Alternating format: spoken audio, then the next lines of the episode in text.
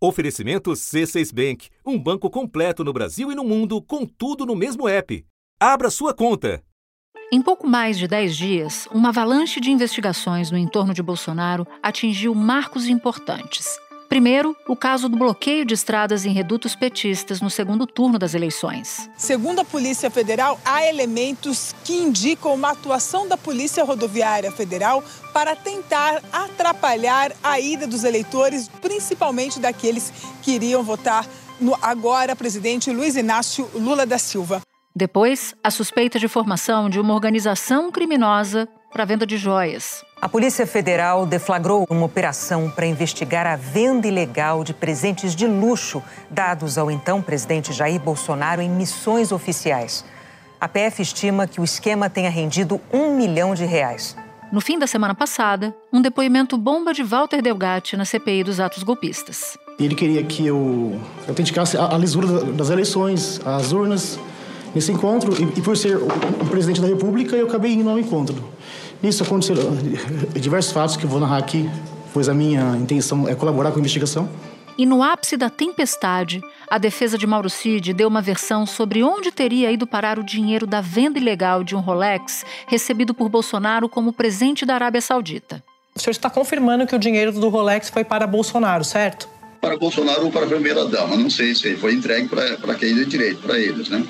Um cenário que acendeu o alerta no entorno do ex-presidente a Polícia Federal está fazendo um trabalho de monitoramento para evitar essa possibilidade de uma fuga. Né? Então, está sendo feito ali com muito cuidado, porque não tem nenhuma decisão oficial nesse sentido.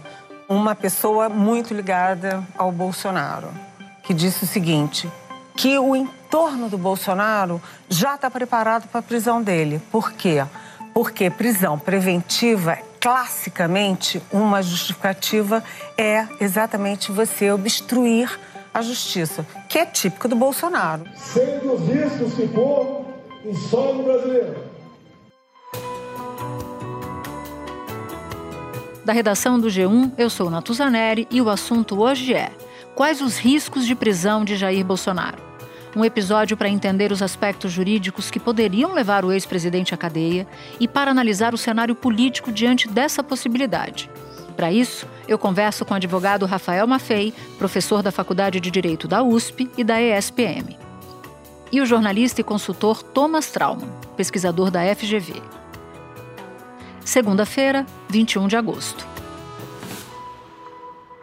Maffei, o ex-presidente Bolsonaro aparece como investigado em diversas apurações, inquéritos de natureza criminal. Então, cito aqui o inquérito do desvio, dos desvios de presentes dados a ele na condição de presidente da República, dados, portanto, à União, inserção de dados falsos no sistema público de vacinação e ameaça ao Estado Democrático de Direito. Então eu te pergunto, nesse contexto, quais seriam os motivos que poderiam eventualmente levar alguém nessas circunstâncias à prisão?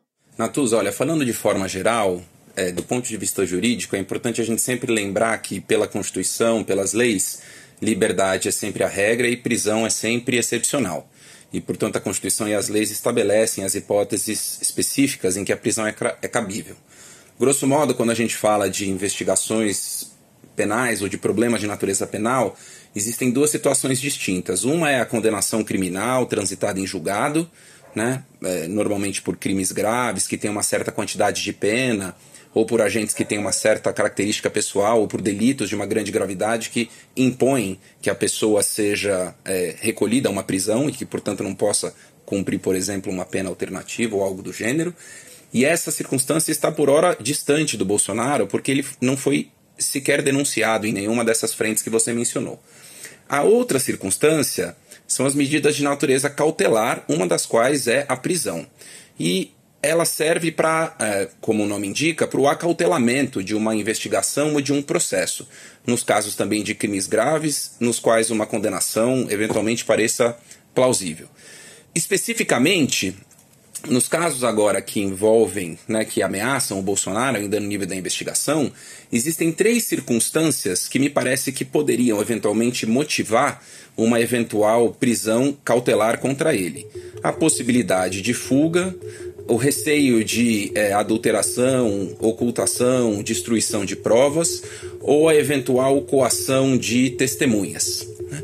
Nesse último quesito, é muito importante a gente mencionar que em outros casos, que a gente pode dizer que são casos até semelhantes com o do Bolsonaro, num aspecto particular, como por exemplo do Silvinei Vasques, o ex-diretor da Polícia Rodoviária Federal, o ministro Alexandre de Moraes considerou que o fato dele ser uma pessoa que tem um prestígio, que tem uma estatura, que tem uma respeitabilidade pelas demais testemunhas, poderia levá-las a falsear a verdade em seu benefício e que esse simples status e essa simples estatura poderia, portanto, autorizar que, pelo menos, imagino eu, enquanto os depoimentos dessas testemunhas fossem colhidas, o Silvinei tivesse que ficar preso como hoje de fato está.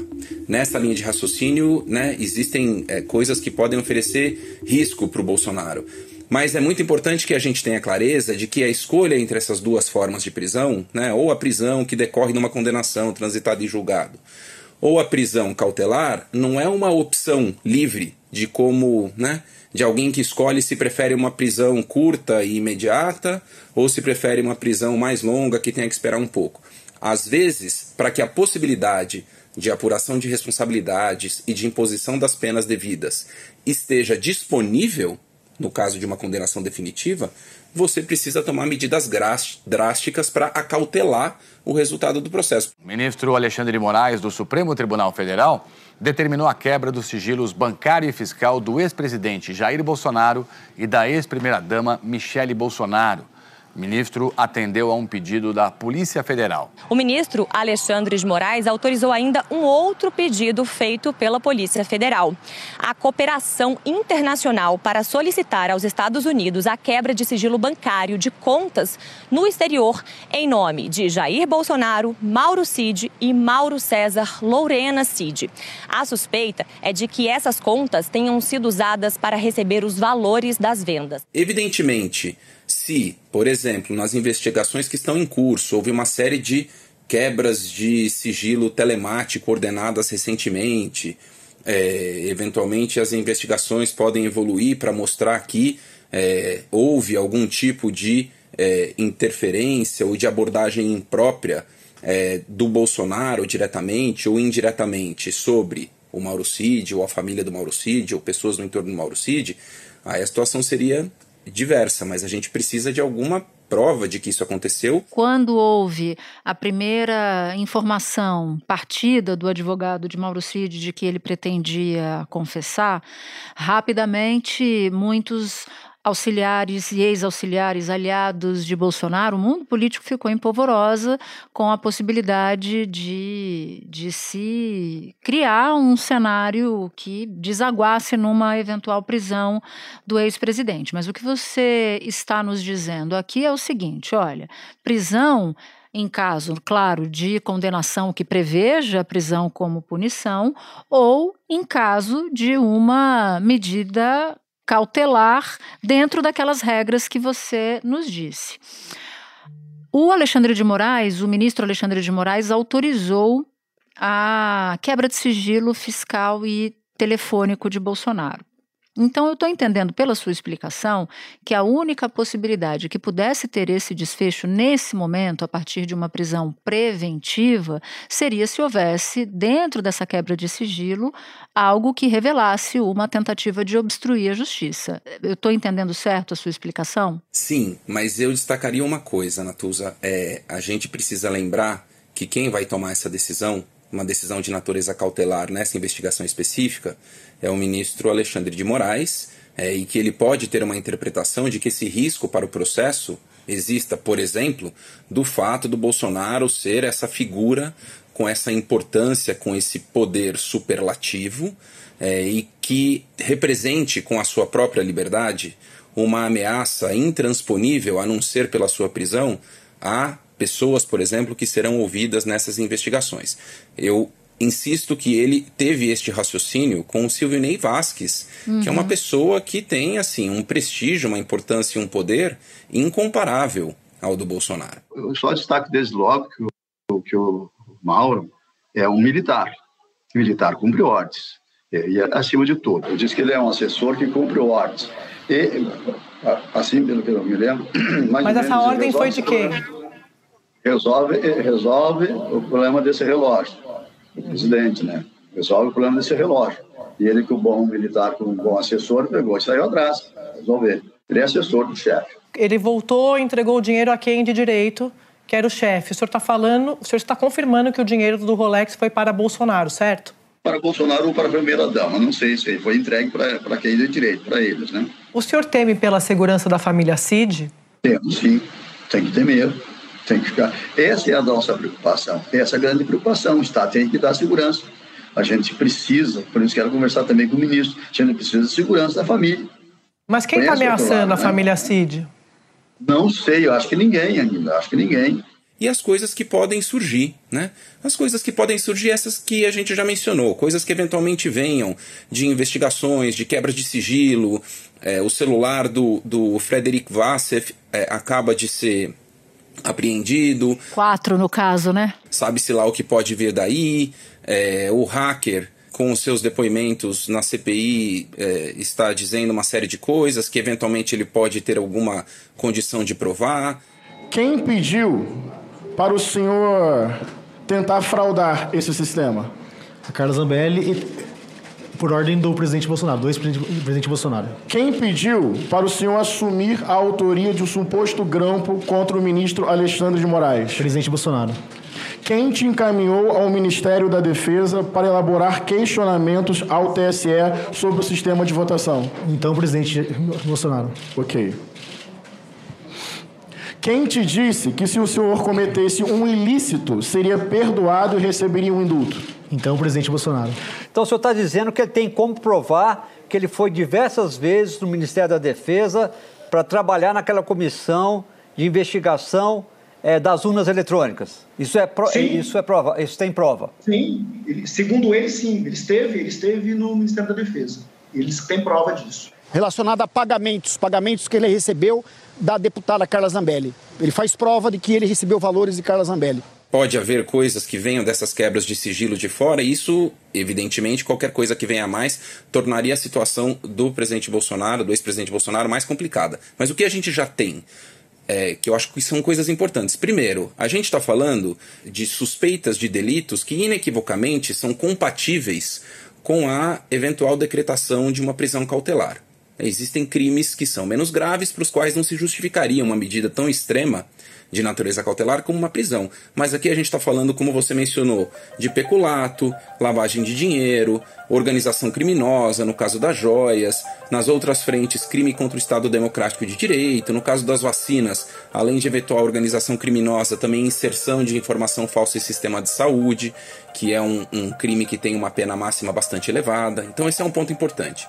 Segundo ponto importante de coisas que a gente já tem que seriam componentes de uma justificativa de prisão cautelar pessoas é, intimamente ligadas ao Bolsonaro estão agindo ou estão sendo suspeitas de terem agido de forma que poderia ser interpretada como uma tentativa de apagar rastros de um crime do qual ele é suspeito.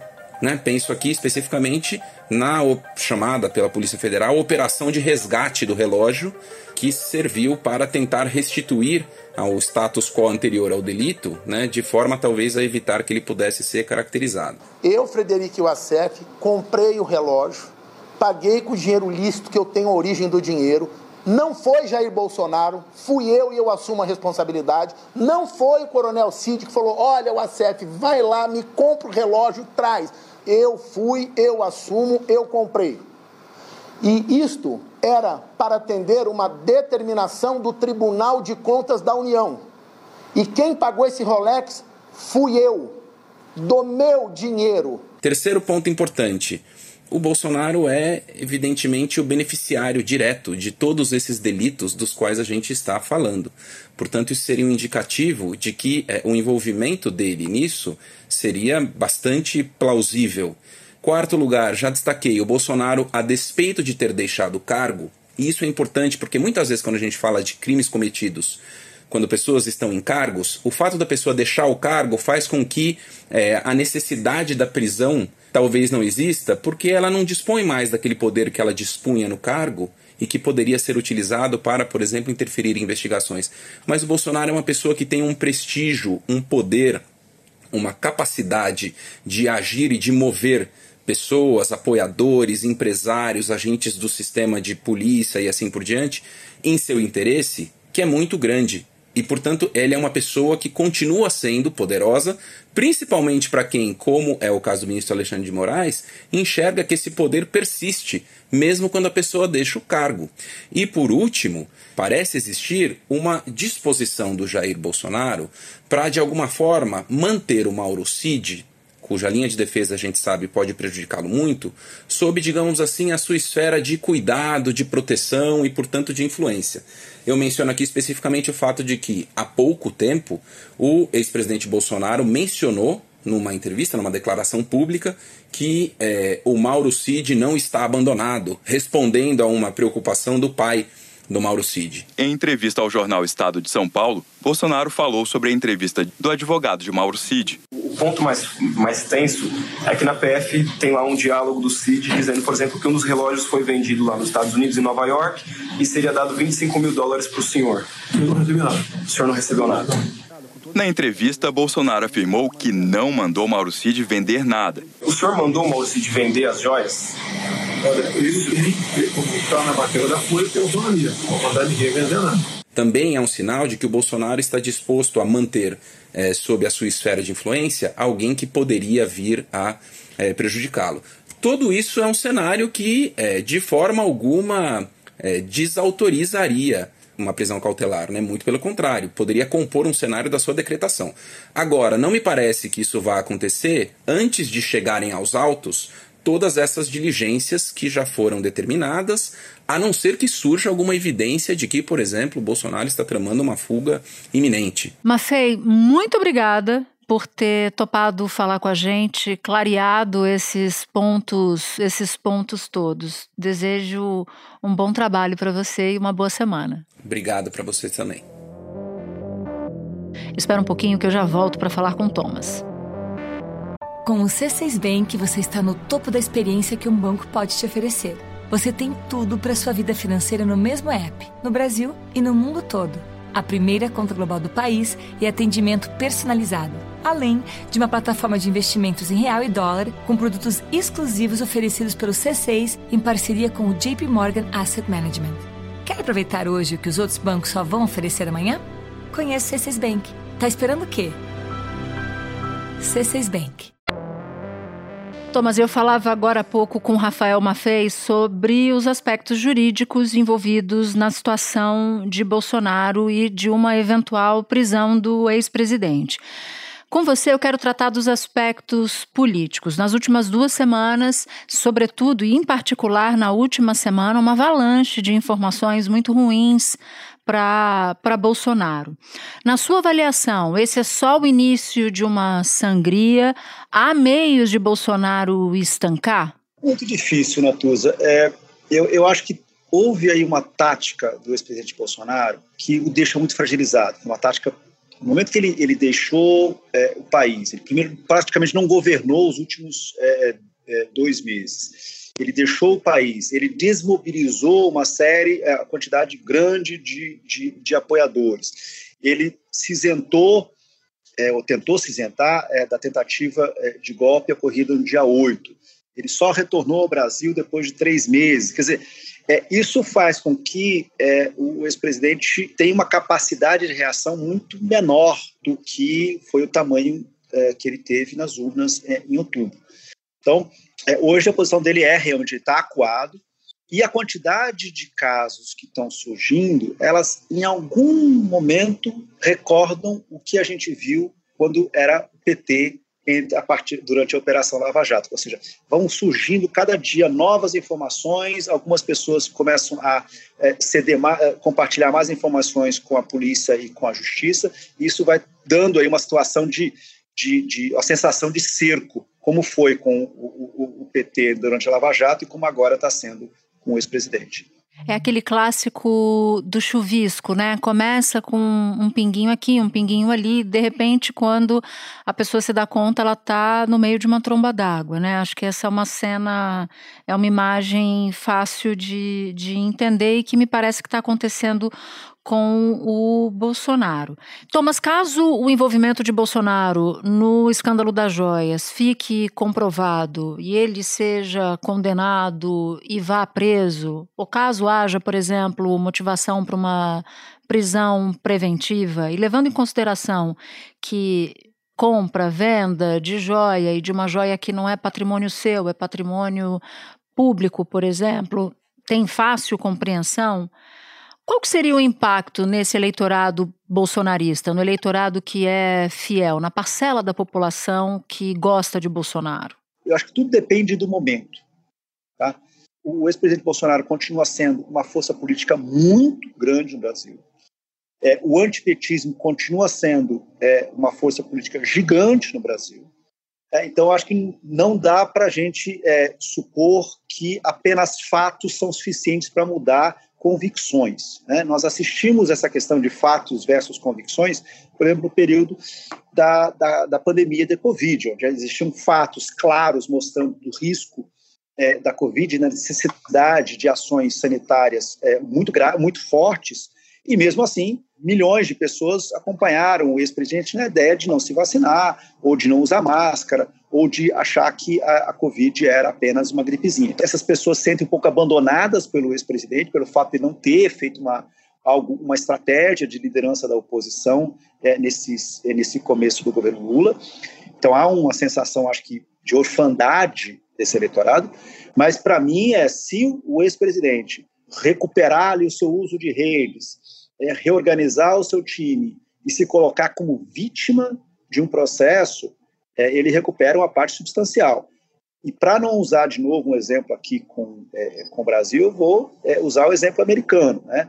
É, o ex-presidente Donald Trump cresceu nas pesquisas substancialmente depois que ele foi indiciado pela justiça americana. Trump continua subir nas pesquisas de intenção de voto entre os eleitores do Partido Republicano. Uma pesquisa do jornal The New York Times e Siena College mostra que Trump disparou na frente dos outros pré-candidatos e agora teria 54% dos votos se as prévias fossem hoje.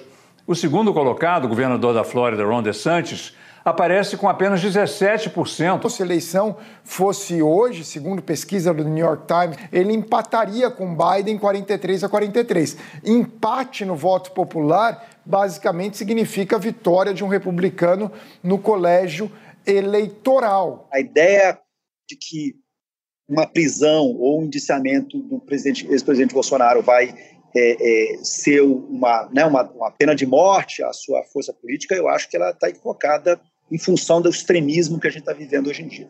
Agora eu queria entrar com você sob o ponto de vista político, se você vê ambiente para uma eventual prisão de Bolsonaro.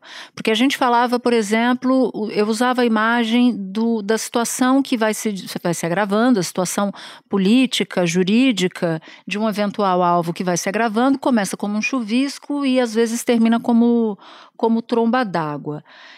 Qual é o cenário em que uma eventual prisão do presidente não teria esse impacto que você acabou de descrever, de, de inclusive ter a possibilidade dele se fortalecer com isso, se conseguir emplacar a posição de vítima, a versão de vítima? Para essa entrevista, eu, eu, dei uma olhada em algo que eu acho que, que nos ajuda aqui a compreender.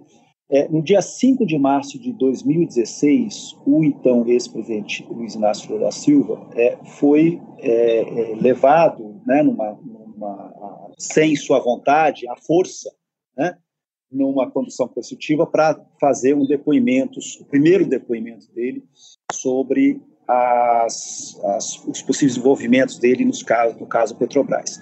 Os agentes da Polícia Federal chegaram ao prédio onde mora o ex-presidente Lula, em São Bernardo do Campo, por volta das 6 horas da manhã. Eles tinham um mandado de condução coercitiva ou seja, uma ordem para levar o ex-presidente para ser ouvido por um delegado da Polícia Federal. Lula saiu num carro descaracterizado antes das 7 horas da manhã. Eu quero dizer, se quiseram matar a jararaca, não bateram na cabeça, bateram no rabo. E a jararaca está viva como sempre esteve. Houve uma enorme reação uh, de, dos petistas naquele momento, uh, a delegacia foi quase invadida, enfim, houve ali um, um, uma, uma, grande é, excitação popular natural é, em função daquele, daquele acontecimento e claramente o que é, os, os, promotores e a justiça que acompanhavam aquele caso viram que eles haviam passado ali do, do, do, do limite.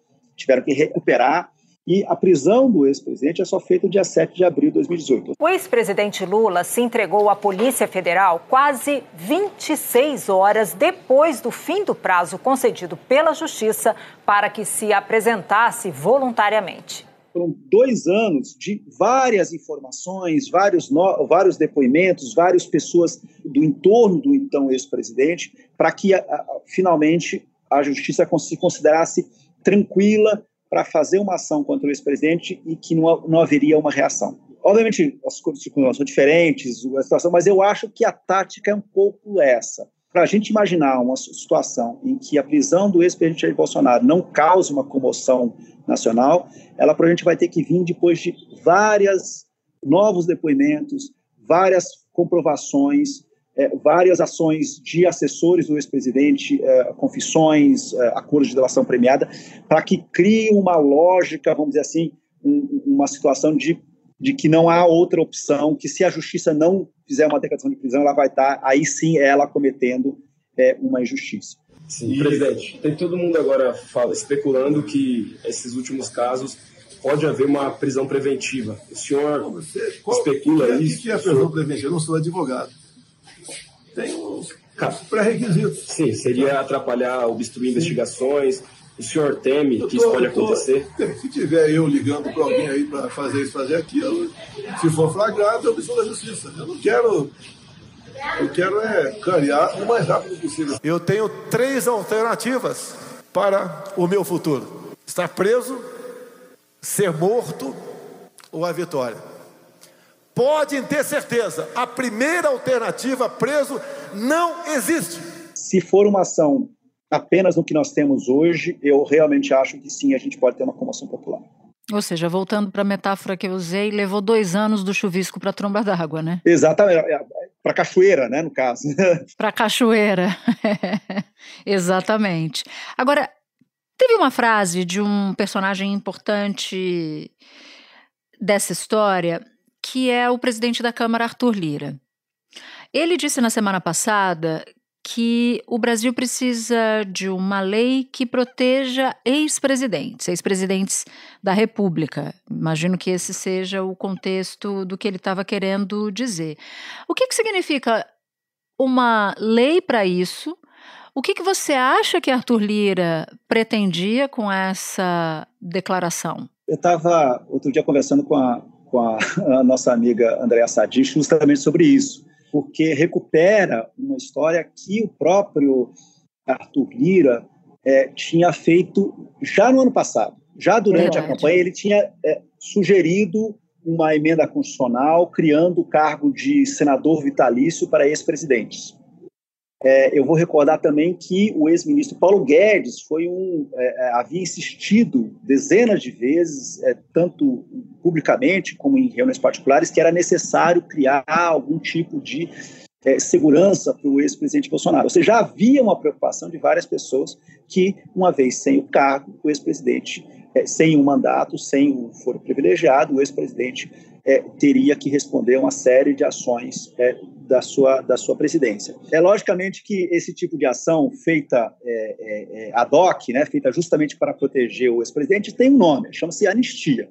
É, o que, uhum. o, o, que o, o, o presidente Lira está tentando fazer é uma anistia específica para o Bolsonaro. Nas circunstâncias atuais, eu não consigo ver a menor possibilidade disso prosperar. Porque qual é o ganho, vamos pensar, Quer dizer, por que, que a justiça vai parar de investigar o ex-presidente Bolsonaro? Quer dizer, ela, ela, vai tá, ela vai cometer o peculato né, de não continuar as investigações sobre as joias, não continuar as investigações sobre envolvimentos uh, em relação ao 8 de janeiro. Por quê?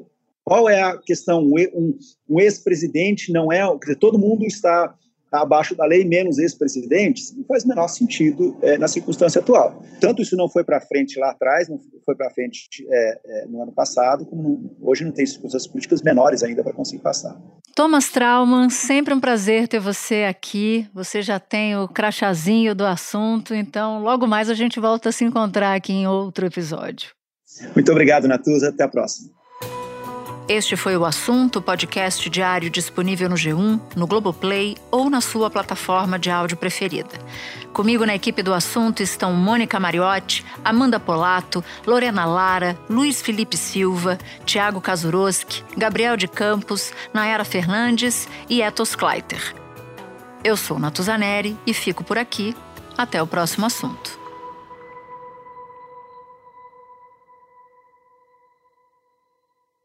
Você no topo da experiência financeira que um banco pode oferecer. Escolha um banco completo no Brasil e em qualquer lugar do mundo. Abra sua conta no C6 Bank.